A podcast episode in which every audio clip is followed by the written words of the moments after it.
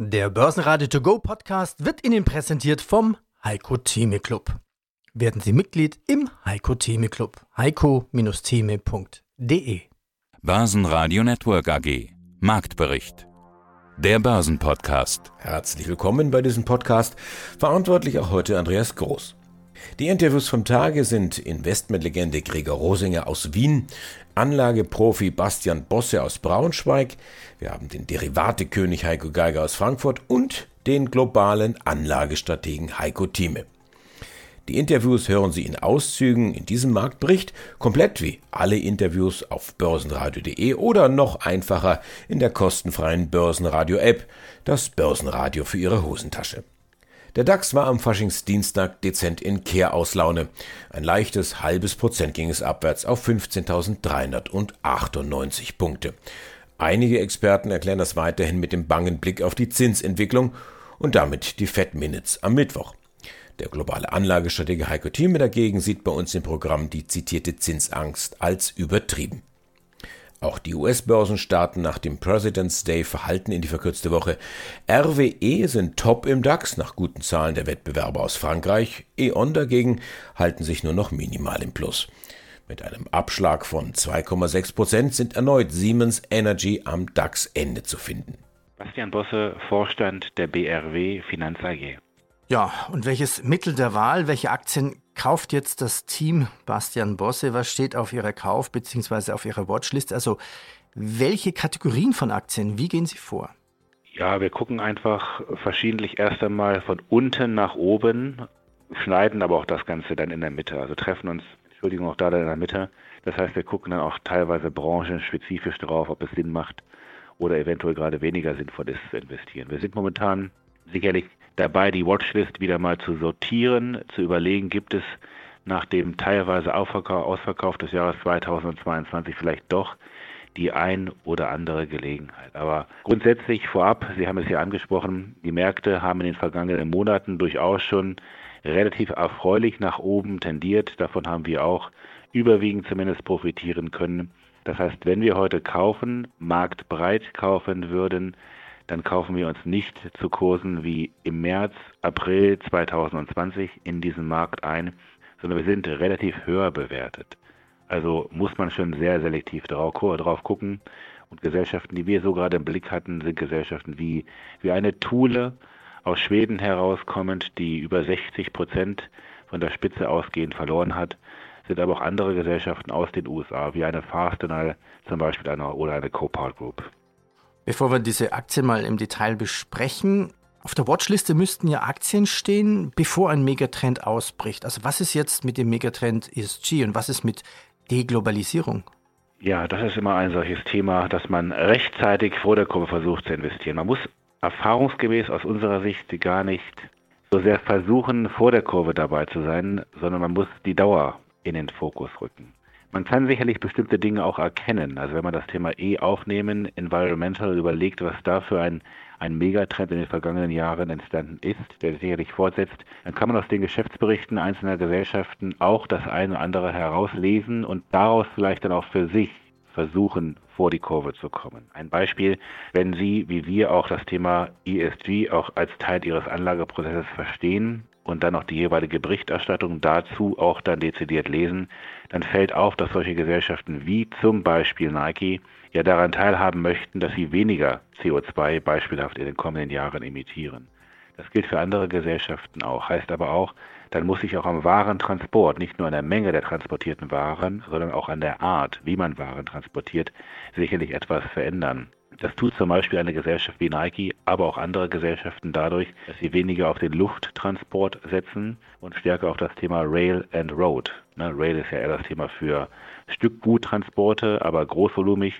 Road ist dann das Thema der letzten Meile, aber auch dann im Bereich 4 bis 800 Kilometer. Das heißt, da gibt es auch Gesellschaften, die dann eben genau von diesem Trend weg vom Flugzeug hin zu mehr Transport von Ware auf der Straße profitieren, wie eine Old Dominion Freightline zum Beispiel aus den USA. Das heißt, über dieses Thema ESG kann man dadurch auch sicherlich ein Stück weit vor die Kurve kommen und den einen oder anderen Trend aufspüren und wenn der Preis dann auch passt, auch vielleicht mal in die eine oder andere Gesellschaft auf dieser Basis investieren.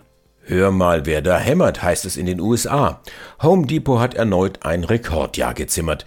Drei Prozent mehr Umsatz und 700 Millionen Dollar mehr Gewinn zeugen von einem Trend zum Heimwerkern. Trotzdem schmieren Home Depot Aktien fünf Prozent ab. Das sind Gewinnmitnahmen. Christian W. Röhl bei uns im Podcast. Du bist Investor, Finanzexperte, YouTuber, Podcaster und dann wäre ich fast geneigt, einen Begriff zu verwenden, gegen den du dich wahrscheinlich jetzt wehren wirst. Finfluencer. Wobei, den Begriff findet man auch auf deiner Website. Da sagst du nämlich, du hast einen der ersten Online-Börsenbriefe Deutschlands lanciert und zur interaktiven Community ausgebaut, in Klammer, lange bevor es den Begriff Finfluencer gab. Wie würdest du es denn ja. selbst beschreiben? Ja, also damals war das für mich ein Geschäftsmodell, vor 20 Jahren, das ich dann auch erfolgreich verkauft habe an Axel Springer. Heute ist es für mich im Wesentlichen Spaß. Ich mache meine eigenen Investments und teile gerne meine Erfahrungen auf den verschiedenen von dir genannten Kanälen. Natürlich macht mir das Freude, auch daraus ein Business zu machen, aber ich anders als früher müsste ich es heute nicht. Vermögensverwalter in eigener Sache ist so eine Zwischenüberschrift beziehungsweise so eine Bezeichnung, die man bei dir immer wieder findet. Würdest du dich so bezeichnen, wenn man jetzt sagt, was, was bist du eigentlich von Beruf, würdest du sagen, Vermögensverwalter in eigener Sache passt, oder? Ja, es klingt ein bisschen sperrig. Investor ist kürzer. Investor hat allerdings natürlich immer auch so eine, ja, im Englischen würde man sagen, sophisticated perspective. Ja, also der Investor, der sucht sich ganz bewusst so Geschäftsmodelle aus, geht dann mit sehr, sehr viel Know-how in bestimmte Branchen, also auch so wie Business Angels das machen. Also mein, mein klassisches Beispiel dafür ein Investor ist dann im Tech-Bereich zum Beispiel der Pip Klöckner, den ich sehr schätze. Und bei mir ist es ja eher so, dass ich sehr, sehr breit vorgehe, dass die Essenz bei mir in der Vermögensverwaltung wirklich der Diversifikationsansatz ist, sicherlich auch stark inspiriert von David Swenson oder generell so diesen, diesen Stiftungsvermögen, wo es halt darum geht, nicht reich zu werden, sondern in Anführungszeichen reich zu bleiben. Vermögen zu erhalten, Vermögen langsam zu mehren, Erträge aus dem Vermögen zu bekommen, Risiken rauszunehmen. Und dafür ist natürlich Diversifikation sehr, sehr wichtig. Deswegen bin ich sicherlich in den meisten Geschäftsmodellen nicht so drin, wie man das klassischerweise unter der Bezeichnung Investor erwarten würde, weil ich sowieso sage, also das, was ich an zusätzlicher Zeit dann da reinstecken kann, das bringt mir dann keinen allzu hohen äh, Grenzertrag mehr. Für so gut halte ich mich nicht. Deswegen bin ich eben nicht der fokussierte Investor, der versucht, möglichst viel richtig zu machen, sondern ich bin eher der diversifizierte Vermögensverwalter, der versucht, möglichst wenig falsch zu machen und deswegen viele Themen auch einfach über die Breite und über die Asset Allocation, weniger über das Timing und das Stockpicking. Auch dieses Interview ungekürzt und in voller Länge bei börsenradio.de oder in der Börsenradio App. Ja, mein Name ist Gregor Rosinger. Ich bin Generaldirektor und Mehrheitseigentümer des Finanzkonzerns Rosinger Group. Ich bin seit 1985 im Geschäft und habe in dieser Zeit 68 Unternehmen weltweit an die Börse gebracht und mehr als 300 institutionelle Kapitalmarkttransaktionen umgesetzt. Jetzt kann man es politisch betrachten, jetzt kann man es auch von der Börsenseite betrachten. Ist es nicht viel zu spät, in die Rüstungsindustrie und Sie nannten es ja Friedensindustrie einzusteigen? Sind die Aktienkurse nicht schon viel zu hoch gelaufen? Das ist immer die Frage, welchen Zeithorizont Sie haben. Natürlich, ich habe schon sehr viel früher begonnen, also vor Jahren, schon stärker begonnen, in diesem Bereich zu investieren. Bin dadurch natürlich auch schön im Gewinn, kaufe aber bei bestimmten Werten immer noch nach, bin jetzt gerade dabei, also Lockheed Martin, was ich noch nicht im Portfolio gehabt habe, hier entsprechend eine Position aufzubauen, habe ich jetzt schon, wird auch in den Rosinger Index aufgenommen werden in Kürze, weil die Position dann schon eine, eine deutliche Größe hat. Also das muss man selektiv betrachten. Aber wenn ich jetzt auf 10, 15, 20 Jahre nach vorschaue und ich sage, als 56, fast 57-Jähriger traue ich mir auch 20, 30 Jahre, 40 Jahre nach vorschauen, dann ist das etwas, wo man wahrscheinlich nichts falsch machen kann. Sie werden jetzt sagen, 30, 40 Jahre nach Vorschauen ist ein Vorbild vom Lebensalter her irgendwo Warren Buffett? Nein, mein Vorbild vom Lebensalter her ist Irving Kahn, der ehemalige Chef der Kahn Brothers, der mit 109 noch CEO von seinem Investmentvehikel war. Der hat es damals schon ein bisschen mit kleiner gemacht. 109, okay. Das ist ja, ein Ziel, ja. Nur mehr 800 Millionen Dollar verwaltet damals und hat kurz bevor er gestorben ist, noch diese Übernahme durchgezogen, die er wollte. Also, und das mit 109, und ich sage jetzt immer, so der Erwin Kahn, das ist mein Vorbild, also mich werden es auch einmal mit über 100 raustragen. Aber vorher unterschreibe ich die Übernahme noch. Okay. Weiter im Abwärtsstrudel die einst strahlende Credit Suisse. Der Chef Axel Lehmann bekommt angeblich Post von der Finanzaufsicht FINMA. Denn anders als zuletzt behauptet, laufen den Schweizern doch weiter massiv die Kunden weg. Und die Anleger. Aktie auf Rekordtief. Ja, mein Name ist Heiko Geiger von Fontobel und ich leite dort den Vertrieb für Zertifikat für Privatanleger. Das Thema mit dem Weltraumtourismus, das ist ja ja, sehr, sehr spektakulär, ist aber nur eins in dieser den ganzen Bereichen, wo man dort Geschäft machen kann und wo sich die Unternehmen dann auch tummeln. Anders ist auch nicht zu erklären, warum zum Beispiel Airbus und Boeing dabei sind. Das sind ja, also im Grunde genommen beginnt ja der Weltraum, wenn man so will, schon wenige Meter über der Erdoberfläche. Also da haben wir diese Player oder auch das Thema Rüstung mit Lockheed Martin und Northrop Grumman. Also im Prinzip ein sehr weiter Bereich. Auch das Thema Satelliten hattest du schon erwähnt. Genau, es ist ein sehr, sehr breites Geschäftsfeld. Ich glaube, es wäre auch vermessen, beispielsweise nur für das Thema Weltraumtourismus einen Index zu kreieren. Das wäre dann schon sehr speziell. Das heißt, wenn man so ein Indexinvestment anbietet, dann möchte man ja auch eine relativ breite Wertschöpfungskette abbilden. Und dann möchte ich auch eine gewisse Diversifikation haben. Denn was man dem Anleger abnehmen möchte, ist ja genau das Analyserisiko, dass er eben sich zwischen Aktie A oder Aktie B entscheiden muss, sondern dass man sagt, mit einer Transaktion kauft der Anleger einen ganzen Korb an Unternehmen, die eben verschiedene Bereiche oder die verschiedenen Wertschöpfungsketten der Luft- und Raumfahrtindustrie abdecken, um somit zum einen für eine Diversifikation im, im Depot zu sorgen und zum anderen eben auch das Einzelrisiko beziehungsweise das Risiko der Titelselektion zu reduzieren. Ich habe mal geguckt, 20 Unternehmen sind da dabei. Wenn ich jetzt sage, in diesem Korb, ich möchte gern investieren, wer also welcher Anlegertypus kann wie in den Bereich Weltraum, Weltraumtourismus, Space Technology investieren? Also Index umfasst aktuell 20 Unternehmen, die gleichgewichtet sind, jeweils 5 Prozent. Und das Ganze ist als, als Indexzertifikat an der Börse handelbar und dementsprechend können Anleger das Produkt wie eine Aktie oder einen ETF auch an der Börse handeln oder auch außerbörslich direkt mit dem Emittenten. Für welche Anleger ist es geeignet?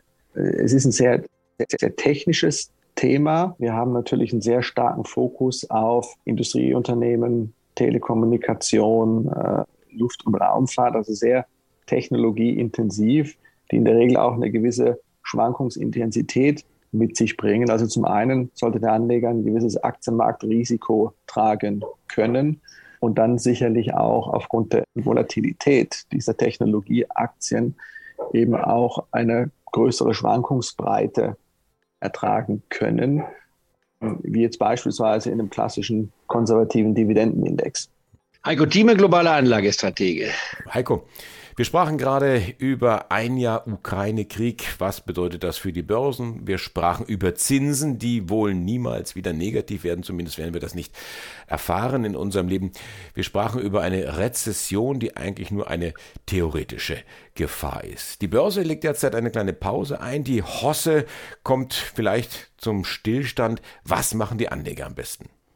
Also nicht zum Stillstand. Die Hosse pausiert höchstens. Die Hosse geht weiter. Wir werden neue Höchststände sehen am Jahresende. DAX 17.000, Dow Jones 38.000 ist und bleibt meine Prognose. Wir werden jetzt etwas ausatmen, nachdem wir gut vier Monate, fast fünf Monate im Aufwärtstrend waren. 32 Prozent plus beim DAX. Da muss man mal ausatmen dürfen. Aber das ist kein Rückschlag. Wenn überhaupt, könnte jemand, der mit Hebelprodukten arbeiten will, mal auf einen fallenden DAX setzen oder fallenden Dow Jones setzen. Aber das wäre eine Spezialität, die wir heute gar nicht nicht diskutieren in unserem Club, sondern wir diskutieren über drei, vier Werte, die wir haben in Deutschland und USA. Äh, Engine, um mal einen Wert zu nennen, ich steht dabei auf der Liste in den USA für mich und in Deutschland ist es die Porsche SE, also die Familienholding, wenn man so will, bei knapp 55 Euro und dann noch den einen oder anderen Titel, den wir diskutieren. In anderen Worten, ich bleibe sehr konstruktiv, aber rate auch dazu, eine Bargeldposition von bis zu 20 Prozent zu halten, um eben von den Chancen, die sich vielleicht in den nächsten Tagen oder Wochen ergeben, auch etwas mitmachen zu können. Denn nur wer Bargeld hat, kann kaufen. Wer voll investiert ist, der kann nur auf steigende Kurse hoffen. Ich den einen oder anderen Wert sogar unter Abgabedruck und da sollte man mit dabei sein. Das ist unsere Diskussion, die wir heute haben. Ukraine-Krieg, eine Tragödie, die leider noch nicht zu Ende ist, vielleicht noch länger dauert, als die manchen es glauben. Aber wir müssen und wir werden diesen Kampf, diese Auseinandersetzung gegen ein diktatorisches Regime, nicht wahr, was Vladimir Putin zurzeit äh, leitet, nicht wahr, dagegen müssen wir uns werden, wir werden erfolgreich sein müssen. Wir können diesen und dürfen diesen Krieg nicht verlieren. Das ist nach wie vor meine Meinung.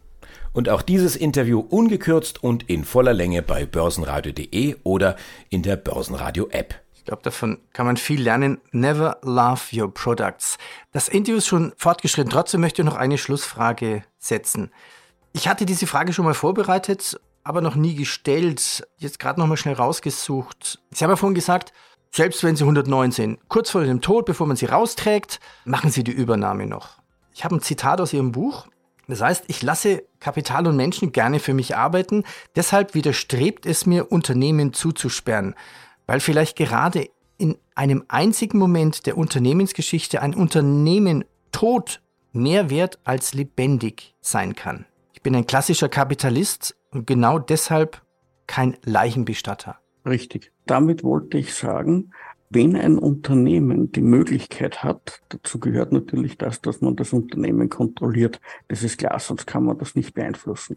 Aber wenn man ein Unternehmen kontrolliert, das heißt, man ist der größte Eigentümer und man hat die Möglichkeit, den Wandel des Unternehmens zu gestalten, weil man ein anderes Produkt macht, wenn man in eine andere Zielgruppe geht und dergleichen, dann ist es immer besser, das bestehende Unternehmen zu transformieren, als das bestehende Unternehmen zu schließen und etwas ganz Neues aufzumachen. Weil dadurch natürlich sehr viele Strukturen zerstört werden. Es wird sehr viel Know-how zerstört. Es werden auch Arbeitsplätze zerstört. Weil stellen Sie sich vor, Sie haben einen Produktionsbetrieb, der irgendwo in einer Branche tätig ist, die vielleicht nicht mehr so gefragt ist. Und Sie sagen, ich schließe das jetzt und äh, liquidiere die GmbH oder DAG, was haben Sie dann? Im Wesentlichen haben Sie dann eine, ein, ein, ein weißes Blatt und sagen, was mache ich jetzt mit dem Geld? Na, ich investiere in ein anderes Produkt, ich investiere in einen anderen Betrieb und plötzlich ist es so, dass Sie sagen, aber das mache ich gar nicht da. Ich gehe nach Asien, weil dort sind die Arbeitsplätze billiger. Dann geht natürlich all dieses Know-how von all diesen Mitarbeitern, die sie gehabt haben, verloren. Viele von diesen Mitarbeitern verlieren ihren Arbeitsplatz und finden keinen mehr, weil man muss eines dazu sagen, all diese sogenannten Arbeitsplatzbesetzungsschwierigkeiten, die man hört und wo, wo viele jammern drüber, das ist ja eine sehr zweischneidige Geschichte. Die Arbeitskräfte wären ja da und sie würden auch arbeiten, wenn die Bezahlung entsprechend wäre. In den meisten Fällen sind ja solche Arbeitsplätze schwer zu besetzen, wo einfach die Bezahlung derart schlecht ist, dass das Working Poor Phänomen herauskommt. Das heißt, dass die Leute sich nicht mehr leisten können, davon den Weg in die Arbeit zu bestreiten, das Leben zu bestreiten und so weiter. Also das heißt, Arbeitsplätze sind nach wie vor ein Thema und all das geht verloren, wenn man einfach hier nicht Betriebe weiterentwickelt, wo man eben das Sagen hat, sondern Betriebe einfach schließt, und transformiert und vielleicht einige tausend Kilometer weiter entfernt aus Kostengründen wieder öffnet. Die Interviews in voller Länge hören Sie jeweils bei uns im laufenden Programm bei börsenradio.de oder in der kostenlosen App. Das Team vom Börsenradio wünscht Ihnen jetzt ein gutes Händchen bei all Ihren Investmententscheidungen. Für Sie am Mikrofon heute Andi Groß. Börsenradio Network AG. Marktbericht. Der Börsenpodcast. Der Börsenradio To Go Podcast wurde Ihnen präsentiert vom Heiko Theme Club. Werden Sie Mitglied im Heiko Theme Club. heiko-theme.de